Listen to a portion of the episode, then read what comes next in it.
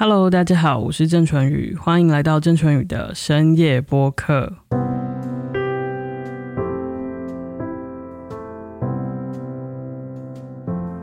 今天又到了我们的诗歌良药时间，欢迎老王。大家好，我是老王。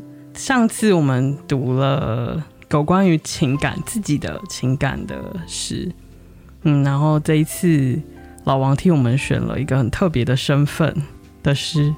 其实我也没想过我会用这个身份来做这个主题，因为我们常常在听这些 podcast 都是以专家身份，比方说哦心理分析啊什么的。嗯、但是我今天是以以一个普世的身份来分享的。这个普世的身份是什么？这比较有共感的身份啊，我觉得是比较生活化、比较贴近我们的听众，而且可能很多现在听的人都有这个身份。或者是你的伴侣就是这个身份，我们到底要不要揭晓这个身份是什么？好，今天的主题是什么？今天的主题是每个妈妈都想要有一个铂金包，但是事实上你不会得到铂金包，你只会得到金包银。就是把狼给细苗那个警报音，对，因为我觉得每个妈妈其实都想唱这首歌，难怪这首歌从我小时候到现在都还很红啊！就是因为我们关注到这个社会有一群急需要被疗愈的人，其实就是妈妈们，而且这个这个占了市场的四分之一，对，或者是说不是妈妈们，就是女人啦。嗯，就是有多重身份的女人，嗯，她可能今天不是被小孩子占据时间啊，她有可能是被其他的人，比如说公公婆婆或者是其他的家人。Anyway，反正呃，女人在这个世代好像是。必须要过着多重身份的人，很多人都会觉得，我们到了这个时代，男女平等已经好像实现了，已经实现。是你会说从法律上的角度，或是从方方面面，如果你去看教育水平的话，其实现在女性的教育水平可能都已经超越男性了。所以，女人到底有什么不满呢？嗯、为什么？为什么？你可以告诉我吗，淳予？但是因为。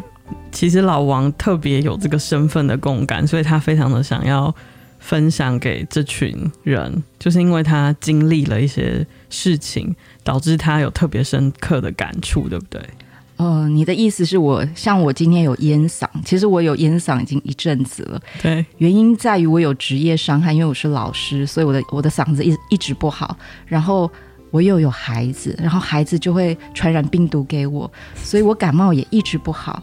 然后我又喝酒，然后我没有抽烟啦，但是我觉得双重的、多重的身份让我的嗓子就一路的坏到底了。所以其实是妈妈嗓，妈妈嗓。我有很多妈妈的特征：妈妈手、妈妈嗓，还有妈妈神经。那妈妈神经跟妈妈手又是什么？大家应该都知道吧？因为妈妈就是要抱小孩啊，要提重物啊，提菜啊什么的，然后又没有时间去复健，嗯、久而久之就有妈妈手、妈妈腹、妈妈的小腹等等的，什么什么问题都会出现。那妈妈神经是什么？就是很紧绷，无法放松。我觉得纯玉，你应该比我更了解什么是妈妈神经吧？对，虽然我自己不是妈妈，但是因为我有非常多的妈妈病人。嗯，妈妈他们会因为什么原因来求诊？很多哎、欸，那最常见的就是疼痛跟失眠，就是呃，他可能原本有头痛体质，可是可能他一直以来都保养的很好，可是，一旦他成为了妈妈或者人妻之后，嗯，他就没有办法再很好的就是休息跟规划他自己的时间跟生活作息吧，那有可能他的头痛就会发作，或者是本来身体有其他的疼痛。就会非常容易发作。那再来就是，其实妈妈的睡眠都是非常混乱的。像今天早上，老王就在凌晨四点的时候 传了 LINE 给我，我就想说，因为我只是起来上个厕所，然后就看到老王的讯息，我就想说，这个人这个女人为什么还是起床了？对，我想说，这个人女人为什么是在这个时间还醒着？嗯，因为妈妈都是母鸡啊，四点就会起床。不过这个，我觉得我们等一下可以聊一下妈妈的作息。呃，刚刚淳宇你提到，当人妻之后，生活就会有一点改变，因为我觉得结婚其实是开始的另外一个新的身份，所以开始第一个新的身份的时候，你会非常不习惯。所以我们要不要从女人长大之后的第一个新身份，就是人妻开始谈起？对，因为我的门诊就是有各式各样的女人嘛，嗯，就是从十八岁到八十岁的女人都是我的病人。嗯那那我就会看到各式各样不同阶段的女生，嗯，那因为我的病人跟我都还比蛮亲近的，所以他们都会让我知道一些他们的故事啊，或现在人生的经历。那甚至有一些老病人，就是我会一路看着他们经历很多的事情，然后就会发现，就是准备要结婚的女人都是非常的幸福的，嗯，充满了那个容光焕发这样。嗯、我我感觉淳于带着浓浓的笑意。那我只是要讲，因为你就讲说后来后来会发生什么事情嘛？那我就会发现充满了这个憧憬。结婚之后，当然有一些人很好，但是有一些人就会不小心就会开始滑铁卢，或者是后悔了。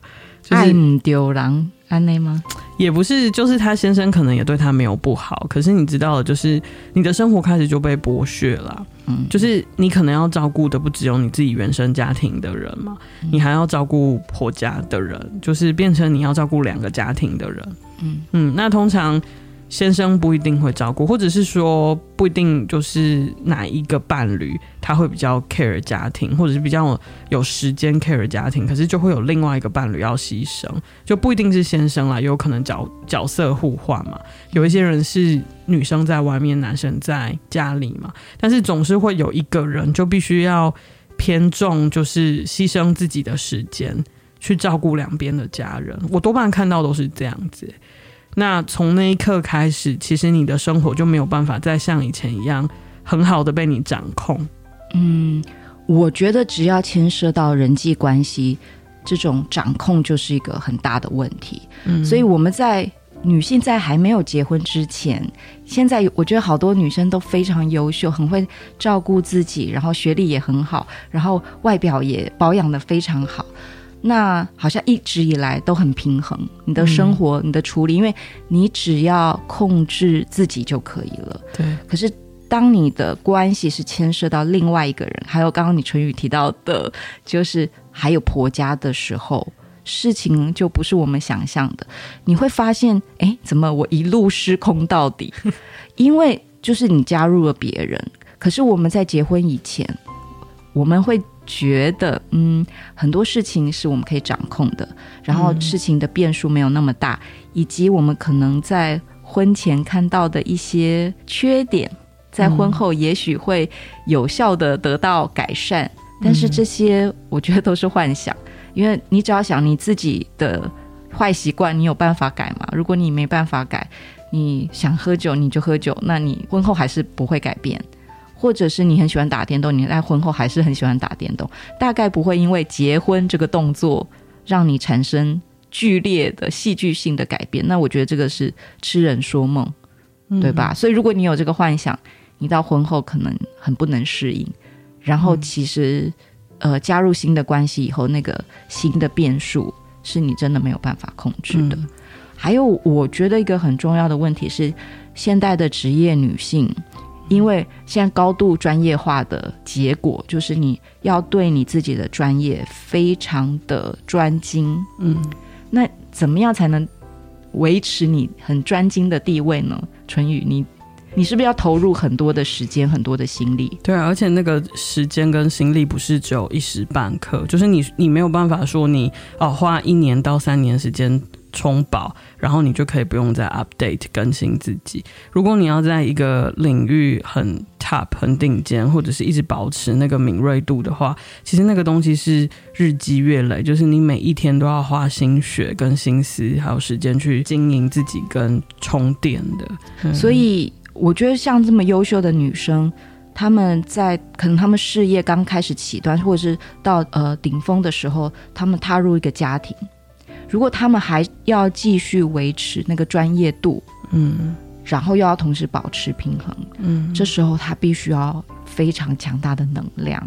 对，所以我觉得这就是第一个关卡，就是你从一个职业女性跨进婚姻的第一步，然后然后你要找到家庭跟你自己的工作，还有你原生家庭的这个平衡。嗯，哇，我现在讲想到都觉得哇，女人就是。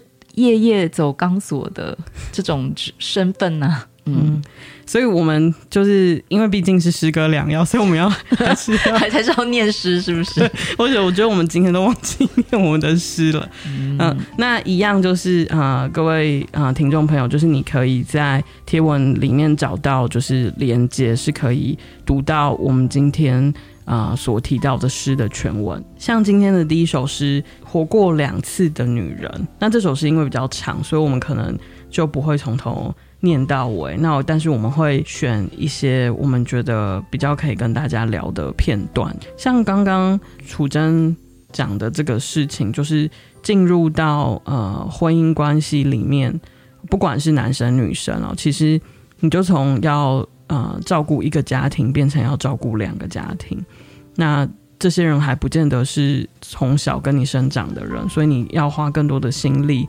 去陪伴跟相处。所以，呃，这个活过两次的女人，其实这首诗，如果大家可以看一下原文，它其实就是在形容她的第一句话，哈，就是第一段，她就说：“我真希望一天有七十二小时，因为一天四十八小时远远不够。”女人说：“因他已活过两次。”其实就是你的时间已经不再是二十四小时是能够负荷的，是，嗯。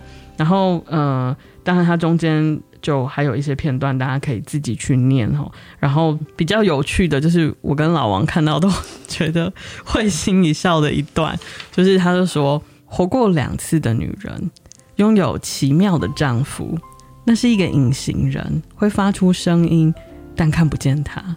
最不可思议的是呢，他都活过两次了，两次的人生里，他都不在场。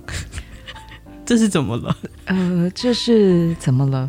我觉得，呃，尤其是有妈妈角色的妈妈，哎，这句话真的是废话，会很容易发现婚前，呃，先生会说啊，让我们一起共同来养育这个孩子吧。其实也不是骗你啦，但是，呃，我们在养育孩子的过程，你会发现，有的时候。限于生理结构的关系，比方说你要哺喂母乳，母乳，呃，照顾孩子，有的时候就是你得自己来，你没办法说哦，全部全权都交给先生，因为其实当然我们是要共同照照顾一个孩子，但是大部分的时候你会发现，哎，那阿内怎么只有我一个人现在默默的在这里？我想这首诗想要表达这种。这种隐形的感觉，就哎，我先生去哪了？无助的感觉，真的是无助的感觉。但男人，我觉得我们公允的说，其实他们可能也很无助，对吧？因为一定会有男性听众，他会觉得，嗯，你这样说好像我什么都没使上力。对，但他们去哪了？春雨，他们去哪了？他们去上班吧。有些时候，我觉得那个社会的角色定型，还是会有一点点影响家庭生活的分工吧。嗯嗯，就是有一些人，他可能会觉得我不适合做这些事情，我不拿手做这些事情。嗯，那有一些女生也会觉得说啊，这些事情我来做就好。所以有的时候是这个角色的分工，它本来就已经先被制约跟定型了，所以。呃，很多的时候，当我们真正踏入那样子的关系跟生活里的时候，就变成自然而然就会变变成你说的状况，嗯，就是某一些时候好像听得到声音，可是那个人就是没有在那儿 的状态，对不对？所以我觉得现在这种好像抱怨隐形先生的，好像变成一个很大的市场。我们看到，比方说像宅女小红为什么会那么受欢迎？哦，她就是在借由这种。嬉笑怒骂自己先生有多么 使不上力，然后有有多么的白痴，这样的一些个方法来取得大家的共鸣。嗯。不过，我觉得我们可以想一些比较积极的方式，嗯，就说如果你真的你的先生不小心就隐形了，他是有隐形斗篷的这种能力，嗯，那你怎么把他召唤出来？嗯。我觉得，我觉得还是要把他拉回来吧，拉回现实。嗯，就是让他知道，尽管他做的不好，他还是可以做。对，我觉得多一点鼓励真的是好的。虽然也许多一点鼓励，你的先生并不会，呃，因此就一直存在，他还是有他的隐形斗篷。但是如果你一直用这种，你觉得哎，反正也没用，然后教他也没用，虽然我都一一一呃自己来，或者是你会总是觉得先生做的不够好，嗯、久而久之，我觉得先生他当然他当然就会在自己的王国里面活得很开心啊，因为他就自己隐形了。对。就像我病人也会跟我讲，就是说他就是好不容易交给他先生洗一次的碗盘，然后就发现说洗的怎么样怎么样怎么样，然后他之后就觉得很疲倦。那我就说，那你就是自己很傻。我就说，你就叫他再去洗一次不就好了？嗯，就是要比谁先放下。如果你放得下那个。碗盘，嗯，好，这样子也就可以了。但我觉得他肯搞不好以后他就愿意再洗。可是如果你一直骂他说：“天啊，你怎么可以洗成这样？”对，那你就你的先生又会隐形了。对，所以所以你说很好，就是其实怎么样召唤先生，或者是让先生不再隐形，其实搞不好最大的那个先决条件就是你自己的思维、你的心态要先放下。你要你要很愿意把很多的事情放手。然后愿意去沟通协调，甚至让对方有一个学习成长期，因为说不定他真的一辈子都没洗过碗啊，都是他妈妈洗的啊。我真的很想掐死这个人，什么叫都是他妈妈洗的？哎，说真的，我们自己踏入家庭之前，搞不好我们的碗盘也是妈妈洗的啊。只是女人踏入家庭之后，她就必须要开始学着去做这些事情，她是硬着头皮做的。嗯，对啊，我们也是。就是别人的掌上明珠，我又想要唱金包银了，怎么办？这集可以放金包银的配乐吗？我觉得真的好。就我们就要跟那个唱片公司要下版权。好，对啊，所以所以其实我我觉得这个很重要，就是怎么样，就是达到这个平衡。有的时候其实是。啊、伴侣自己本身，不管是不是女生啦，有时候角色也是互换的。就是你要自己先有这个前提的那个先决的思维，就是你知道你你要放下一些东西之后，去跟对方沟通，然后给对方一些成长的空间。对，尤其是越追求完美的女生，对，我真的非常建议，就是如果你选择踏入婚姻，你就要知道没有一个完美的婚姻。然后也不太可能会有一个完美的关系，嗯、所以也不太可能会有完美的碗盘，所以很脏很油就算了，地上很脏没扫干净就算了，然后什么袜子在地上就，你知道有一句话叫睁一只眼闭一只眼，我真的觉得这句话用在婚姻关系中真的非常好用，就是你以前是两只眼睛瞪很雪亮的。结婚后就把一只眼睛闭上，真的，因为到了八十岁，你两只都会闭上嘛。那你就在这个途中，你就闭一只，睁一只，真的可以省很多的力气。嗯，然后而且我觉得还有一个很重要，就是要设定界限。嗯，就是人跟人之间的界限非常的重要，尤其是跟亲密的人。哎，我真的觉得你说的很对，因为很多人会觉得我。跳入了，好，好像跳入火坑。好了，我进入婚姻关系之后，因为我们是那么的亲密，所以这个界限可以拿掉。对，这就很可怕。No, no, no, no, no. 这就是所有悲剧的开始。如果你们想要听悲剧，可以呃，请请假郑医师。对，所以呃，这首诗再来，呃，下面有一段说：“哦，亲爱的，我不睡觉。”那是当我闭上眼睛的时候，我是去了别的地方。他说：“孩子总是在喊饿，先生总是在叫，脑中预先活过的人生和实际操作起来总是不一样。你得适应，然后拼命的赶上这个差异。”哇，对不对？真的很很写实哎。然后我就在跟老王说，因为刚开始。我们两个在看这一段的时候都觉得很妙，就是为什么他说：“哦，亲爱的，我不睡觉。当我闭上眼睛的时候，其实我是去了别的地方。”这句话到底是什么意思？嗯，对。然后我们后来钻研的结果，我们就是觉得说，那是因为对妈妈来说，连睡觉都是很奢侈的。其实，当她真的有时间闭上眼睛休息的时候，她宁可。去一个别的地方享受自己的时间跟空间，嗯、他他宁可把这个时间留给自己。其实她最缺乏的甚至有的时候已经不是休息了，是自己的时间跟空间，对不对？这个我真的有很深的感触。嗯，然后我今天来的途中，我就在呃回想做妈妈的，因为我做妈妈已经四年了，所以还算是算是新手妈妈，不过已经累积了一些经验。我就去回想，在我当妈妈的过程中，有几个呃很有意思的片段。嗯。我有一个片段，我永远没办法忘记，就是那个时候，我有一段时间我先生很忙，嗯，然后那个时候我一个人在家带孩子，我工作那个时候也呃先暂停了，因为我喂母乳的关系，我就暂停了。然后我们家还有猫，嗯嗯，就是还有两只猫。大家如果养猫的话，就知道猫砂是很重的东西，是吧？嗯。然后还有一种东西，全世界最重的两种东西是一种是猫砂，一种是用过的尿布。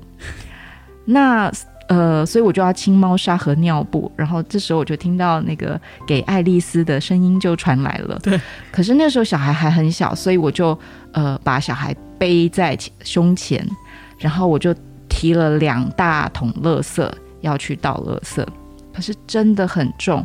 然后那个时候我还没开始重训，我是大概经历了这个事件之后，我就决定去重训了，因为我真的觉得我不堪负荷。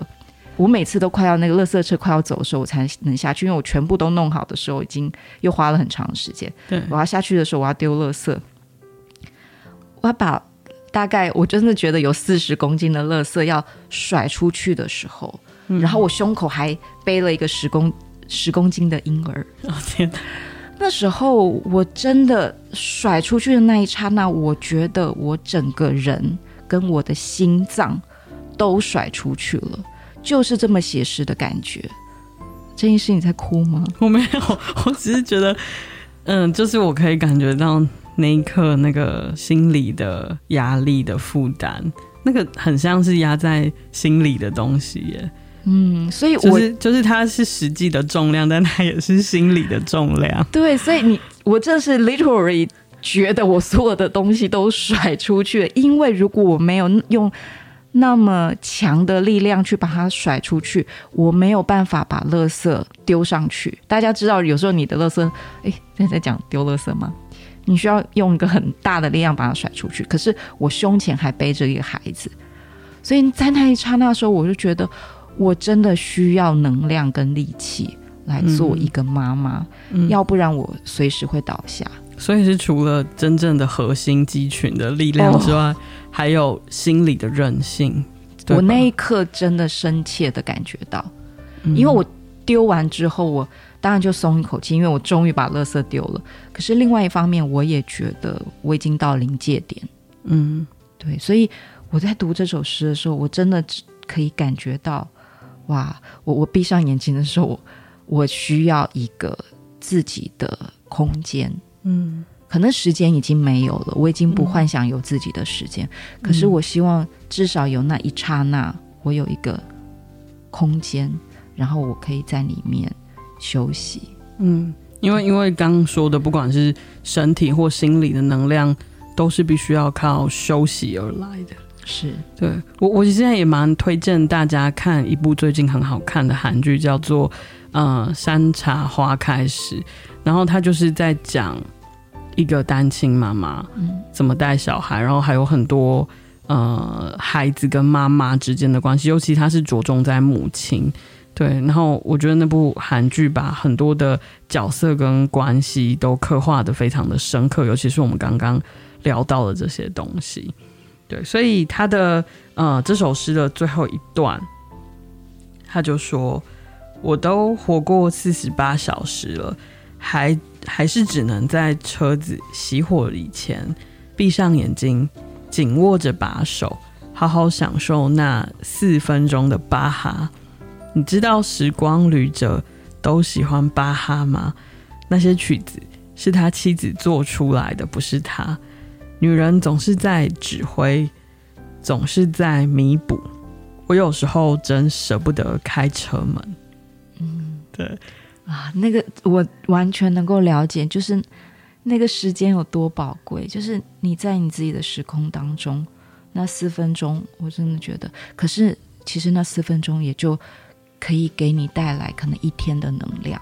你需要的是那四分钟。嗯，所以其实我我我读到这个我我特别深刻，原因是因为我我也开车，然后我我虽然不是妈妈，但是我也有一些呃身份上的挣扎。那在很多的历程里面，其实我有一些时间也会觉得好像没有自己的时间跟空间的时候啊，其实我能很深刻的感觉到你坐在车上那种舍不得下车的感觉。就是我有阵子，甚至是就是回到家之前，我可能会在家里的楼下的路边停着，然后就稍微听一下音乐，然后看一下书，然后享受一下那个感觉，独处的感觉之后再回家。这样，其实那是一个很奇妙的感觉，就是你会觉得车子本身好像是一个你的安全堡垒，然后在那个。仅有的空间里面，可是你是很安全的，然后你是只有自己的，你是独处的，可是你是很安心的，然后你可以享受属于自己片刻的宁静的那种感觉，对，然后你真的会有一种 舍不得下车的感觉，可是我觉得可能就是这个感觉，嗯，这个让我很有很很有共鸣，对，所以其实我觉得。这样说起来，就是我们每一个人都要替自己找到一个自己的安全堡垒了。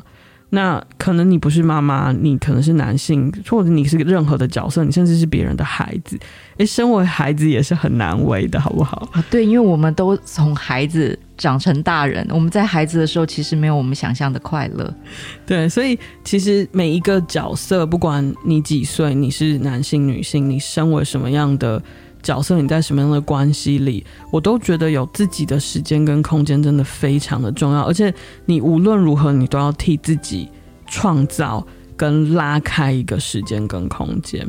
有一些人他可能会呃用就是上自己喜欢的课来做一个时间跟空间的规划，就是他可以呃画出一个自己的安全堡垒。那你可以用任何的方法，可是我觉得这是很重要的。唇语这个方法我真的觉得很好，就是你找到自己的你说的安全堡垒。不过我也想要给听众一些提醒，因为其实现在市面上或者现在在社群媒体，他会给呃多重角色的女性一些迷思，比方说我们都会很崇尚这些报章媒体都会很崇尚呃产后多久哪一个明星就哇。瘦回呃生产前的样子，然后同时做好多好多的事，嗯，或者是我会看到市面上会有呃这样类型的书，呃，什么我如何同时一边带四个孩子一边完成我哈佛的博士，真的有很多这样的书，呃，我觉得这些讯息都会给女性或者是多重角色的人带来一种一种暗示，嗯。就是你应该要这样才是对的，你，你应该要产后立刻瘦的跟鬼一样，你这样子才是一个成功的女性。你应该要身兼多职，而且没有发疯，你还可以拿到哈佛博士，然后你四个小孩还好好的没死掉。但我觉得这样的讯息让我很不安，嗯，因为我们刚刚提的安全堡垒其实不是这回事。对，我觉得安全堡垒是给你能量，可是我觉得。像刚刚我举，但我举得真的有点夸张。可是我打开社交媒体，其实都是这一类的新闻的时候，我真的很不安。嗯，因为我觉得这些反而会带给多重身份已经在里面挣扎的女性，对，更加的焦虑。她不小心，甚至会变成好像。好像是一种什么了不起的普世价值，就是女性就是要那样子才是很成功的什么之类的。对，对我真的看到，我现在看到这些，我都觉得非常害怕。嗯、我希望大家会有一点意识，就是如果你有看到这一类的报道的时候，嗯、你就嗯，没关系啊，我一定要跟大家说，呃，其实我生产完，我我这样是炫耀的，但我生产完第一个月的时候，我已经瘦回我以前的体重了。可是那又怎么怎么样呢？因为后来一年后我就胖了更多，比我生产前还胖。所以我觉得大家不要急，就是很多的事情，我知道很多人他们在生完小孩后都有产后忧郁，都会怀疑自己，所以他们要很快的证明自己像以前一样的可以处理很多的事情，像以以前一样的青春美丽。我觉得这个无可厚非。可是你要注意一下你自己是不是可以负荷，嗯，就是你要有意识，因为我觉得现在的社交媒体太厉害，所以很多的暗喻都会让女人觉得我是不是不够好，嗯，这个会造成我觉得很多人没有自信的来源，嗯，而且当我们呃把孩子养大之后，我们就会在经历。另外一个危机时刻，哦，对这个，其实我们看我们自己的妈妈，嗯嗯，就是嗯，母亲这个角色又特别的辛苦。就是接下来的这首诗，呃，就是第二首诗，就是你摸一下母亲的时间。对，这首诗其实就是在讲这个东西。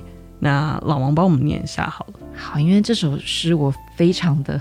偏爱，我非常喜欢它的这种韵律，然后我也看了非常的感动。让我念一下这首马尼尼维，你摸一下母亲的时间，你摸一下这些玩的时间，摸一下这地上这一个坑，这地上的杂草，你摸一下母亲的丝袜，摸一下冬天这个字，你摸一下母亲照顾你的时间。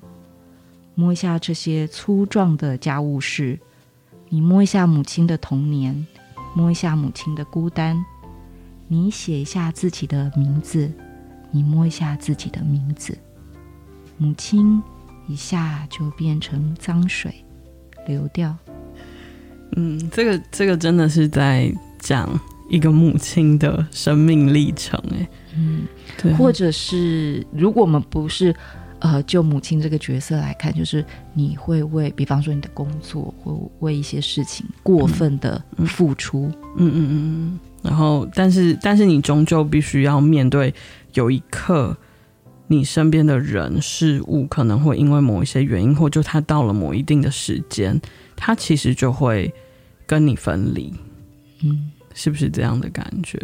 就是孩子永远都在探索很多。奇妙的事情，所以他可能摸一下坑，摸一下杂草，摸一下冬天，摸一下季节，他在体验这个世界。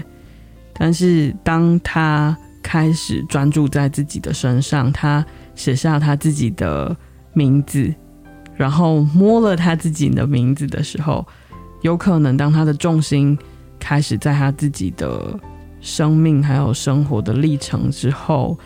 母亲好像就变成了一个水，嗯，清洗过你的水，然后它就流掉了。就是听起来很悲伤，可是这个就是自然呐、啊。那我会觉得现在会很多人，他们常常会说小孩长大了，或是他为了某一个工作付出了很多，那后来就好像没有回报，他觉得很失落。会，或者是很多人其实有中年危机什么的，呃，我觉得还是取舍的问题。也就是我们呃处在一个多工的时代，然后我们同时也身负着很多的角色。如果说你有一个角色过分的突出，当你这个角色没有了时候，你要抽离这个角色就会很困难。可是如果你你这个人是由多种身份，还有你有嗯。很多不同的角色去平衡的时候，其实从一个角色抽离以后，你大概比较可以快的平复或平衡下来，嗯，是吧？就是像我们常说一句话说，我们活着其实是在为死亡的那一刻做准备。其实这不是一个很消极的说法，哎，它其实是很积极的。就是说，我们其实。在做很多的事情的时候，我们都是在为了某一刻做准备。那我觉得，就像你说的，其实我们在现在生活的历程，我们其实也要维持那个丰富平衡的生活，为了某一个时刻做准备。对，因为大家都知道，如果佛法来说的话，就是成住坏空嘛。那很多东西最后是空了。那你也知道未来会是空的，所以你为这件事做了什么准备？其实就是你应该要准备好自己。对对，但是准备好自己，我觉得好难哦。对啊，所以我们往往会呃用很多外在的方式，然后觉得我我如果我做这个，我就准备好了；我做那个，我就可以成就自己。不过我觉得最重要应该是要往内心去，因为外在那些东西最后是成住坏空嘛。对，就是像我刚刚讲自己的时间空间这件事情，其实我觉得反过来讲，对，呃，怎么样可以呃预先的做准备，让你在面临你孩子长大，或者是这些人事物在你身边流转，或甚至常常遇到分离的时候，不会。过度的陷入低潮跟痛苦，其实也是很重要的。如果你一直以来都是有自己时间空间规划的人，其实你老实说，你生活的重心不至于太偏颇的。像比如说，我我我永远都印象非常深刻的就是，呃，有一个病人他曾经跟我讲过一段话，就是他是因为失眠跟情绪不好、低落来找我。那其实他在讲很多事情的时候，他是非常的骄傲的，就是他觉得他有一个很好的家庭，有一个很棒的先生，然后儿子非常的优秀，就是到呃，就是英国去念了一个非常棒的大学。那他笑着跟我说，就是他觉得很不可思议，就是他儿子居然就是在他照顾了他十八年之后，居然可以只身的到英国去，而且现在看起来活得非常的好，就是自己住在宿舍。可是当他讲这句话的时候，虽然他是笑着说的，可是他的眼角却流下了眼泪。这就是他的矛盾跟冲突，就是其实他一方面非常的开心，就是自己的小孩是这么的棒，可是我相信他一方面心里。是有一点点感伤的，就是就是我照顾了你十八年，结果你现在自己一个人去英国，你说独立，你还真的就独立了，你居然没有跑回来找妈妈，这样？对啊，妈妈就我觉得妈妈这时候好像失恋，真的是失恋。嗯，对对。然后其实其实我那个病人她也是很高知识分子的一个女性。那他也说，他其实为了这一刻做了很久很久的准备，可是他没有想到，当这一刻来临的时候，嗯，他还是非常的无助。我真的觉得，我们就像你说，我们是为了那个可能八十岁的那一刹那做准备，嗯，所以那那一刹那的准备，就是我们就一直在准备怎么放下。嗯，对，我也觉得，我好像当妈妈以后，对这件事情真的学到很多。嗯，放下你对。完美的执念，嗯，放下你对标准的执念，嗯，放下你对于关系一定要有什么样条件的执念。嗯，我觉得，当然你不用一定要借着呃妈妈这个角色才会体悟到这件事。可是我另外一方面会觉得，哇，当妈妈以后真的有很快的体悟，因为你马上就会知道，你所有的执念都没有办法如你所愿。嗯，而且我觉得在这一段生命历程里，我觉得不管是谁，我觉得我们都不应该处在一个觉得自己在牺牲的状态太久。我觉得，当然我们在很多的过程里面，在很多的关系里面，有的时候，嗯、有一点自我牺牲，或者是呃包容，我觉得这是必要的。我觉得不是每一个人都有都要抢出头。我觉得这个对于。生活跟关系跟相处没有好处，可是我觉得我们千万不能让自己陷在那种自我牺牲的状态太久。我觉得到达某一个时间点，你应该要设法脱离或者是转换了，因为当你自我牺牲的感觉太久，我当然我说的这个久可能是十年、二十年，或者是你一直都觉得你自己在自我牺牲，当然这个是。相对的嘛，就有一些人他做同样的事情，他不觉得他在牺牲，可是有一些人他就觉得，好，那我现在说的就是，当你有这个感觉，你觉得你在自我牺牲了，就是大家现在都可以想一下，你有觉得你在做某件事情的时候，其实你一直在牺牲吗？如果你有这个感觉的时候，我觉得要关照自己，否则等到你过一段时间之后，我觉得其实那个不平衡涌现出来，他可能。是用不同的面貌涌现出来，它甚至可能会变成身体的疾病。我在我在门诊看到很多的病人，我都觉得，当然这个东西不是什么科学实证了，他也没有做什么研究？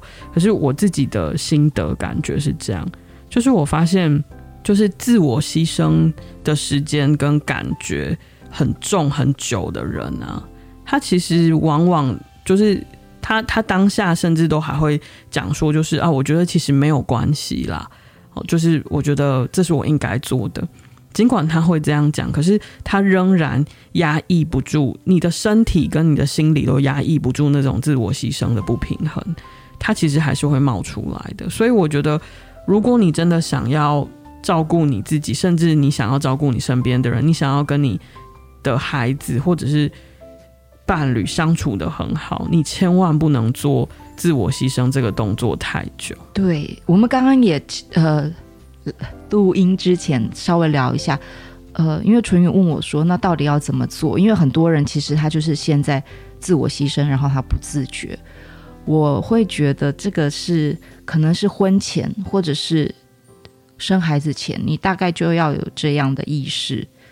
如果你没有这样意识，你一旦进入到一个新的角色，你就会陷进，很容易陷进去。那这个意识是什么意识呢？就是呃。不管怎么样，你都要保有一个，我们刚刚说一个安全堡垒嘛。那我觉得不管怎么样，你都要意识到你要保持一定的能量去平衡自己，因为这个东西在发生就是不平衡的情况之下，你很难会有这个觉察，因为你会觉得你困在你的困境里面，你再也出不去。可是你要知道，那其实是一种自我的设限跟制约。其实你可以找到出口，可是，在那个情况下，通常都能量很低，要么就是身心已经出了毛病，嗯、所以你会觉得啊、哦，我永远出不去。但是，如果你听到这一集的的朋友，真的很想告诉你，你真的出得去，只是你需要一点时间，还有你需要呃放开，你打开你的门，让一点能量进去。嗯，就是我们必须要。让这些人有能量逃离妈妈包，就是我们呃今天的第三首诗，就是呃有书寻的妈妈包。对，这这首诗我也让老王念一下，然后我们来讲一下。好好，这是今天的最后一首诗，然后我觉得嗯选的太好了，自己讲自己讲。好，妈妈包，妈妈包里只剩下一丁点的空间，足够放进我自己。我局促地居住着，腾出大部分的空间给你。我躲起来哭，在那个最小的安袋里，把袋子都哭湿了，还弄坏了一条干净的尿布。你探头进来看，我将自己藏得更深一点。你又探头进来看，你说：“妈妈。”我擦干眼泪，爬出来。嗯。好今天最后，我想跟大家分享一下，就是我们这一集好像有的时候有点沉重，因为我们在讲一些跟责任有关、跟家庭有关、跟角色扮演有关的。可是我想说，就我自己来说，呃，当了妈妈以后，我发现一件很重要的事，就是我在少女的时候，我我真的很追求快乐。我很真真的很追求自由，任何让我不快乐、不自由的事情，我都要立刻舍去，因为我觉得天哪，我不能容忍我这么呃这么高教育水平，然后这么聪明的女性 这么自傲的心态。哎，你可以让我讲完吗？怎么可以容许这么不自由或者是不快乐的事发生呢？但是当了妈妈以后，我才发现说，原来这世界上有一种快乐。是建立在一些牺牲、跟一些睡眠不足、跟一些妥协、跟一些杂七杂八的事情上面。然后这个发现让我真的很震惊，原来快乐不是一个客观事件可以衡量的，嗯、不是你赚多少钱，你到什么地位。因为以前我们都是目标导向嘛。可是有了孩子以后，他让我学到最多的就是。原来我的快乐可以那么的微妙，可是却那么的快乐。嗯，所以很多人会觉得我才不要当妈妈，因为你看整整集都在讲妈妈有多可怜。可是最后真的想要说，妈妈有很可怜的地方，可是妈妈也有很棒的地方。就像是这位妈妈，她在她的妈妈包里，虽然是只有一丁点的空间，可是那微妙的快乐，当他的孩子爬进来说“妈妈”的时候，我很难去真的去言喻这个感觉是什么。可是你知道，在这个世界上有人跟你有切身的连接。这是一个多么了不起的事情，嗯，对，我想要祝福各位妈妈，对，而且呃，适时的时候就从妈妈包里爬出来，然后偶尔来个铂金包，其实也没有多罪恶了。对，但是如果先生买不起铂金包给你，嗯、真的不要因此忧郁症。对，这是一个比喻嘛，就是就是就是不要呃，真的躲在妈妈包里哭泣，对，嗯、还是要尽量的，就是走出来。嗯嗯，就是多关照自己一点，给自己多一点点的时间跟空间。嗯，没错。然后适时的求援，适时的让你的伴侣知道你其实需要帮忙。我觉得这这也是很重要的。嗯，好，那同样在每一次的深夜播客，我们最后都要来跟大家说一个疗愈的睡前故事。嗯嗯，那今天因为是在讲妈妈嘛。是对，所以我们今天也要摸一下妈妈的时间，对，或者是爸爸妈妈的妈妈的时间，对。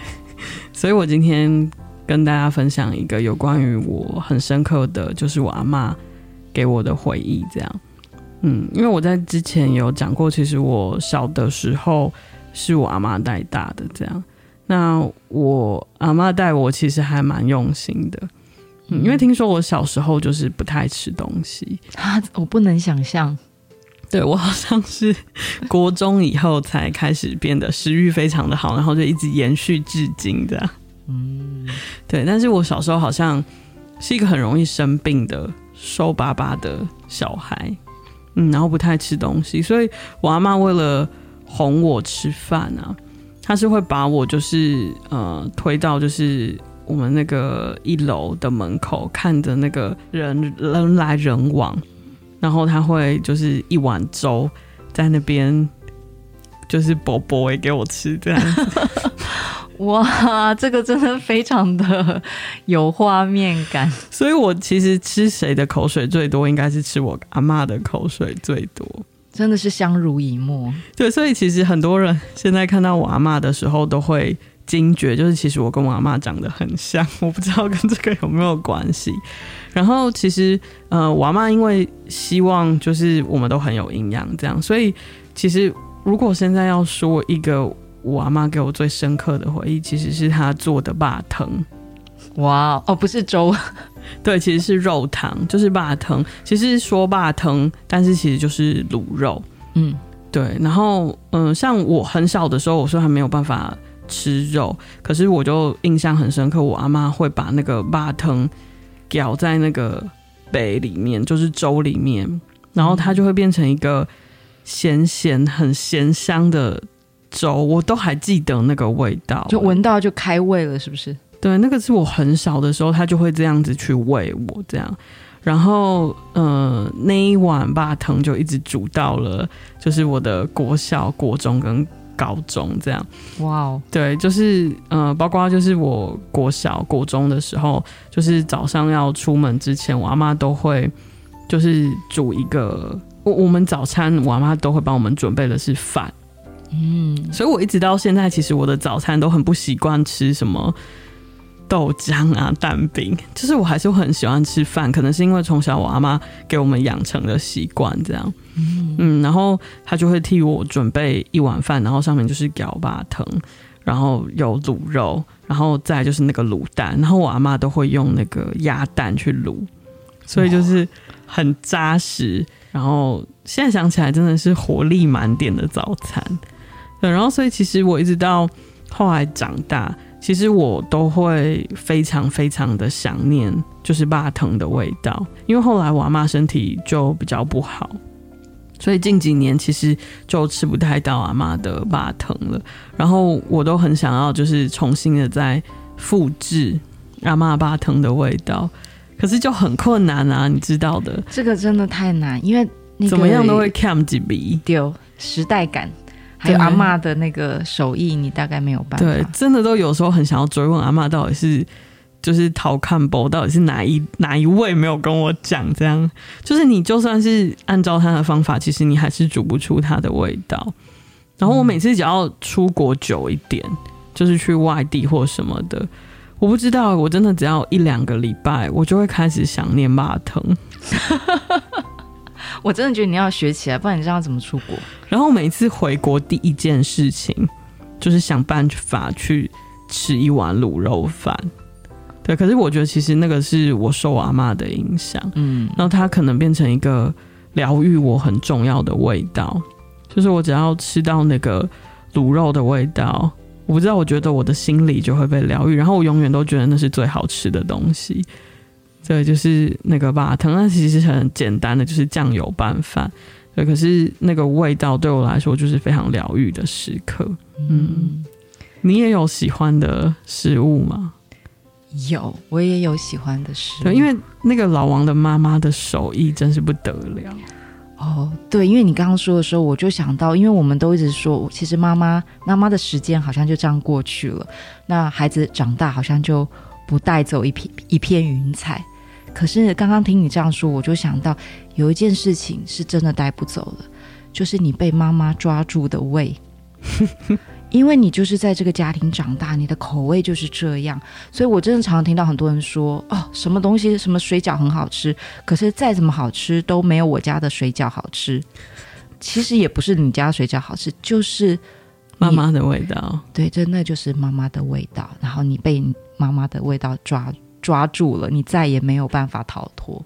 嗯，所以还是有一些印记留下来的。嗯，那我要说的就是，因为我就像淳于说，我妈妈是一个很厉害的妈妈，因为她有三个小孩。那我自己现在只有一个小孩，我我就已经觉得做菜简直是我人生中的噩梦。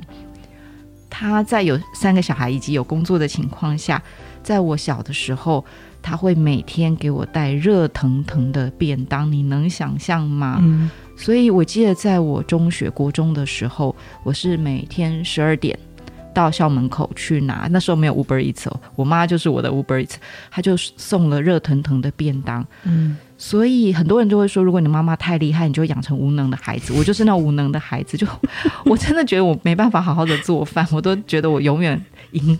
赢不了我妈，因为我妈的做菜实在太强。对，但是我就养成一个很糟糕的习惯，就是因为我以前我们不是都有那个便当箱，嗯，便当箱你知道蒸过的饭有一种便当香味，便当味，对，就是说不上，就是再怎么好吃的菜放在里面都是很那个全部都变成一同一种味道，那我就很不喜欢，呃，蒸进过便当箱的便当。我就要吃热腾腾的，你看这怎么可以这样？很奢华。对，所以我觉得一直到现在，我都不太喜欢吃那种隔夜菜、隔夜饭，然后要再次的热过，就是被养成了这个习惯。那现在想起来，觉得哇，好幸福，嗯，真的好幸福，嗯，有一个愿意为你做热腾腾便当的母亲，嗯，天哪！而且像有很多的菜也是会传承的。我我突然就想起，就是我我妈妈她有一道非常非常厉害的拿手菜，就叫做我不知道有没有听众朋友知道，就是粉蒸肉。嗯，我听过，有有很多人其实没有吃过粉蒸肉，因为它是一一一道非常道地的菜，然后它其实很难做，它不是真的你可以在网络上随便找到食谱做出来的东西。那其实这道菜，我觉得。呃，对我母亲来说也是一种很重要的记忆，因为它是我外公的拿手菜。哇，真的是传承。对，然后呃，我母亲相对也就很会做这样。然后我也有吃过我外公的粉蒸肉，但那个层级又是高一级，而且他一定要用那种呃竹篓，就是蒸笼去蒸出来的。对，然后呃。那个味道就是永远永远是无可匹敌的，对。然后我我我觉得我妈妈很好笑，就是她只要在任何的场合，她端出粉蒸肉，因为所有的人都会非常的惊艳，因为每一个吃过的人就会印象深刻，而且一直跟他要，因为他可能在家里想要复制又复制不出来。所以我每次都觉得很好笑，就是看到我妈妈得意的那个笑容，我觉得心里也会觉得很幸福啦。对呀、啊，嗯、所以妈妈的时间还是留下来了，对吧？对，在我们的记忆里幻化成很美好的东西。对呀、啊，今天我觉得有一个很美好的感觉的晚上。对，希望这些故事有疗愈到你，然后也希望呃大家可以继续呃追踪我们的 podcast。好，大家晚安，晚安。